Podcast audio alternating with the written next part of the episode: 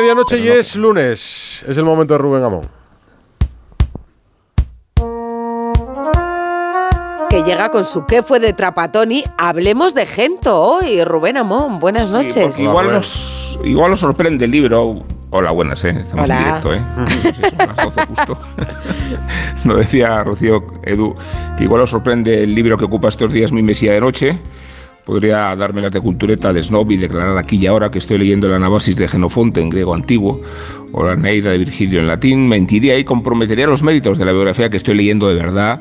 Me sorprende a mí mismo más haberla empezado que avanzar con ella. La disfruto por encima de mis expectativas y no porque tuviera dudas sobre la maestría del autor, sino porque mi mesía la ocupa la fotografía de Paco Gento. Y no ya sonriente, sino carismático y poderoso, como si le hicieran levitar las seis copas de Europa. Nadie las ha conseguido sino él, pero la biografía de José Luis Llorente, ahí tenéis al autor, nos traslada la perspectiva interior porque yo es su sobrino. Y porque el respeto a la intimidad no contradice el retrato de un hombre sencillo y sobrio, pero también de un atleta descomunal y un tipo de convicciones políticas muy refractarias al franquismo. Quiero decir, o quiere decir Joe, que la demarcación de Gento, extremo izquierdo, también era una prolongación política. Un luchador, un tipo de orígenes humildes, un cántabro abnegado que receló de la manipulación que ejerció el caudillo. Y es su sobrino quien desenmascara el mito del club franquista, franquista, para eso está el Barça, y quien recuerda los peligros de extinción que se amontonaron en la posguerra. Hablo del Madrid. Y es Joe quien canoniza a Santiago Bernabéu como el mayor visionario del fútbol. Di Stefano y Gento fueron sus apóstoles.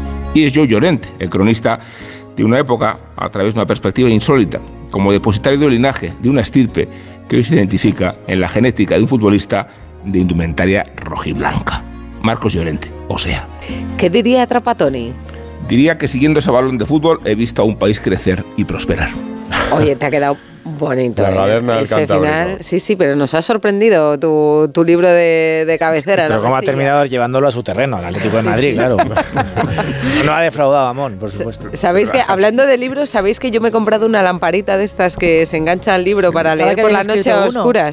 ¿Eh? Pensaba que habías escrito uno. No, ¿Faltas no, tú? No, de momento no tra- No, pero como llego, me meto en la cama a oscuras, pues me compro una lamparita para poder leer un poco. Un abrazo y hasta el lunes, Samón. Me apuntaré Adiós, la biografía Bueno. de Gento. Gracias. Adiós. Sí.